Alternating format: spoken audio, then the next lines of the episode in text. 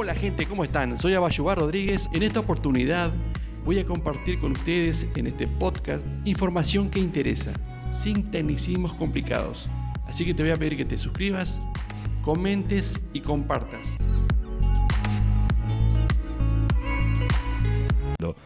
Anda del otro lado del teléfono a esta hora de la mañana Abayubar Rodríguez, el profesor. ¿Cómo le va, profe? Buen día.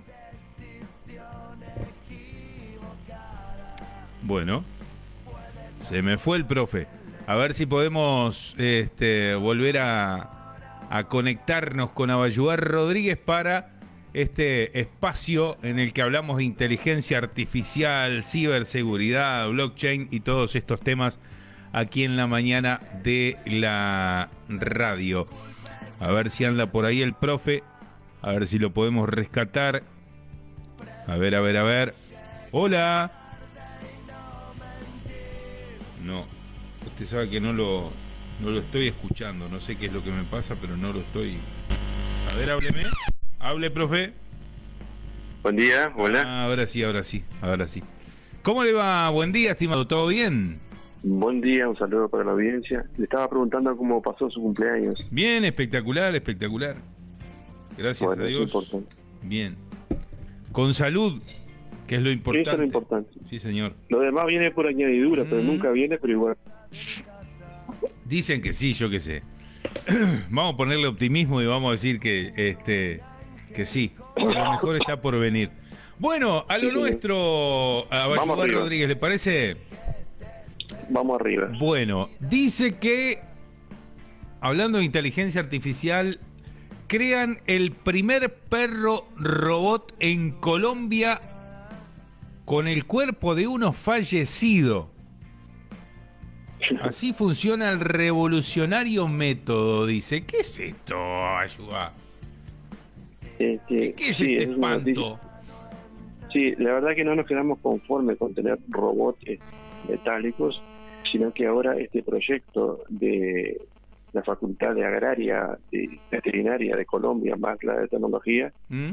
este, lo que hicieron fue, bueno, justamente eso, que por un perro que falleció, le sacaron el agua de las células, este, lo llenaron de silicona este, para que forme, para que quede de la forma, ¿verdad? ¿Mm? Y obviamente le pusieron todo el circuito dentro de inteligencia artificial que se conecta a la nube, este, programando el módulo, y entonces ya no es un robot este, metálico en su perro programado, sino que su perro, el que usted tenía, que ahora este, está su piel, sus ojos, todo. Imagina usted eso, ¿no? Hasta, hasta el punto hemos llegado. Se ve que no nos sobra el tiempo que, que arrancamos a hacer estas cosas, ¿no? Ah, no. Pero, ese, pero, se- pero se ve que esa, esa es la novedad, o sea, que ya dejaron de ser. Porque vio que hace un tiempo atrás habían salido unos robots, perros robot, pero eran roboticos, ¿no? O sea, Sí, claro, claro, claro. Pero ahora no, ahora es su perro este magnificado en el robot, ¿no entiendes? O sea, tiene la misma piel, tiene los ojos, aparte como está programada el módulo, se va a comportar como se comportaba antes y mucho más inteligente todavía. Este, y bueno, y es un producto que, que lo presentaron y lo van a sacar y, este, al mercado y créame que hay fila para comprarlo, ¿no? O sea, este, esa es la novedad que hay. ¿no? En Colombia. se, se tiene que se tiene que se tiene que dar varias varias cosas a la vez, ¿no? Que Mm. el perro muera, que el veterinario te- este, actúe como tiene que actuar en ese momento, pasar a hacer, eh, a hacer toda la parte este, médica veterinaria y después entrar en juego la parte de tecnología y demás, ¿no? Pero todo llega así, todo tiene su... Este, yo estuve mirando un videito allí de eso y la verdad que impacta, impacta impacta porque ya por lo repetir no es el, el perro robot sino que es un perro o sea Sí, sí. y anda por unos 70 mil dólares más o menos el tener ese, ese, ese privilegio en Bueno. este momento ¿no? A mí, a mí en lo personal me parece una defecio, pero bueno, da, eh, yo qué sé. Habrá sí pero gente hay que- de todo pero Sí. si lo hicieron es porque hay gente que está está proponiendo pero ¿Me claramente. Además, yo, yo pienso, ¿no? En Colombia, no, no me imagino lo que estarán haciendo los americanos, los japoneses, este. eh, si en Colombia existe la tecnología como para hacer este tipo de cosas, en los países que son realmente potencia en, en- en lo que a tecnología refiere, yo no me quiero imaginar lo que en qué se está experimentando, ¿no? déjeme decir una cosita que no quería tirarme para ahí, pero se lo voy a aclarar dado a su pregunta, ¿no? Sí, sí. Usted no se olvide que Colombia, las universidades tienen inyecciones monstruosas de dinero y sabe de dónde viene, ¿no? Ajá. Entonces, sí, sí, claro. por eso tienen la, tienen la posibilidad de llegar a, tener estas herramientas, estas mm. investigaciones, estas las mejores del mundo y demás, ¿no? Cuando el dinero abunda, toca un botón y se, y se soluciona, digo, eh, siempre se llega a estos pasos. Bien. Tan fácil como eso. Bueno, siguiendo con el tema de la, de la inteligencia artificial este, y bueno y ciberseguridad combinados, eh, Abayuba, los chatbots impulsados por inteligencia artificial pueden descubrir nuestros datos personales y esto es un, problema, evidentemente, de, de seguridad, algo de lo que se ha hablado recurrentemente por acá, ¿no? Sí, hemos hablado recurrentemente, sí, tienes razón. Y los que programamos este, usando herramientas como Python y demás para interactuar con estos módulos, mm. ya sabíamos cómo venía la mano, ¿no? O sea, el que, el que está el que está front-end, front-end son las personas que trabajan con las herramientas usando la, pero no saben cómo va por atrás.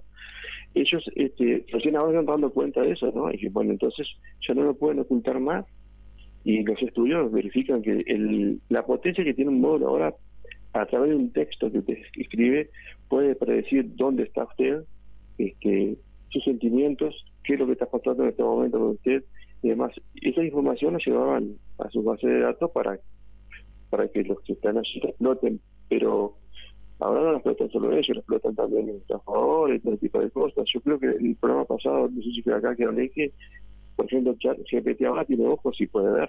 Sí. usted le sube una imagen, le puede que analice la imagen, le dice quién es, dónde está, etcétera. Entonces, por más que haya este escudo para proteger eso, es totalmente imposible. Ahora, ¿qué, hay, ¿qué tendríamos que hacer nosotros en el futuro? Bueno, eso es una cuestión de, de, los gobernantes, por quien se responda, de, hacer este, una ley que proteja todo eso. Pero vuelvo a repetir, es como querer este, parar con baldes de agua a un río, algo así, ¿no?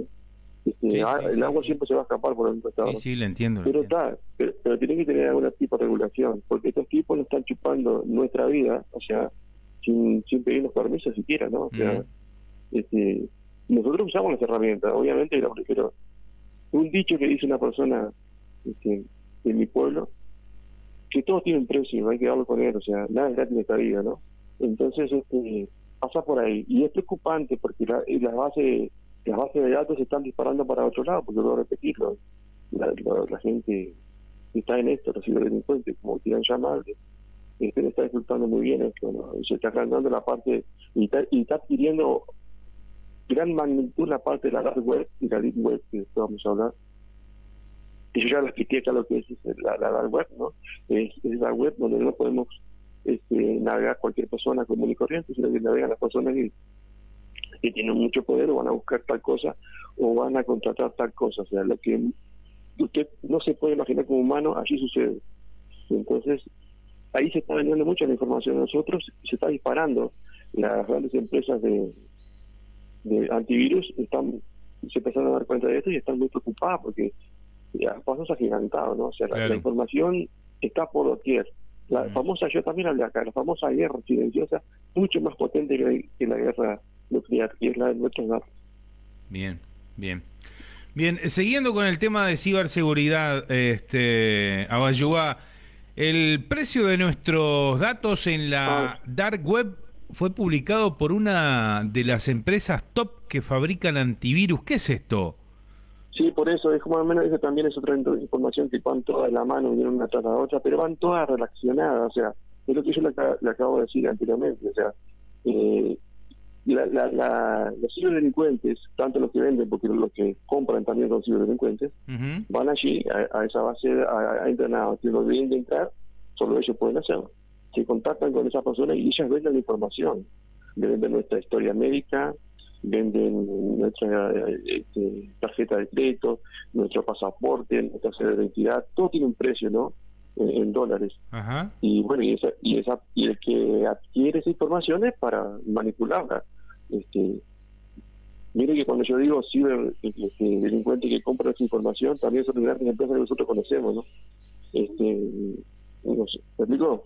Sí, sí, le entiendo. justamente, que justamente para que después, bueno, en el, en, el, en el mejor de los casos, mandar la información a usted para tratar de venderle algo y demás. Pero es increíble, o sea, para que tenga idea, su historia médica en este momento está en 60 dólares. Ajá. O sea, ¿ah? su pasaporte, o sea, su cédula de identidad en- sale 100 euros. Y así sucesivamente, ¿no? Pero lo venden millones de veces, imagínense usted Claro. Entonces, tenemos, seguimos con el gran problema de que estamos rifando nuestra información, este, ya que a través del phishing y de otros mecanismos de ingeniería social nos la están sacando, pero a veces nosotros no se quiere hacemos fuerza, nos regalamos solo nomás en las, en las redes sociales y demás, ¿no? Dando toda la información. Entonces, eh, está complicada la mano. Es una cosa que cada vez va a ir más de más en más. Y, y parece mentira que con toda la información que hay, cada vez estamos peor en este camino. ¿no? Sí, sí. Deberíamos que, este, porque todos escuchamos, sí, sí, tiene razón, o, o leen y tiene razón, o ven otro video y tiene razón. Claro. Pero después seguimos haciendo lo mismo. claro, Entonces, sí, este, sí. Bien. Explico, Entonces, eh, usted dirá, pero ¿para qué quiere mi historia médica? Bueno, no, eh, bueno, tengo un privado, se la cuento, pero su historia clínica tiene precio. Y eh, en uno de los, los mercados más importantes del mundo y los mercados que mueven más dinero, que es la este, la, la, la fabricación de, de medicamentos. Claro. Sí. Ni que hablar. Bueno, a agradecerle como siempre el aporte, este y, y nada, muy interesante los temas, la verdad que cada semana viene viene viene más este Sí, más estos temas... este, preocupante la mano, diría yo. Claro. Eh, tratamos de que, que así en un lenguaje coloquial para que todos entendamos y en este poquito espacio tratar de, de explicar esto, pero a veces hay términos que yo no quisiera decir, pero tengo que decirlo para que la gente lo entienda de qué se trata. claro. Bien. Le mando un abrazo, buen fin de semana. Otro para usted, Que ande bien. saludo para la audiencia. Chau, chau.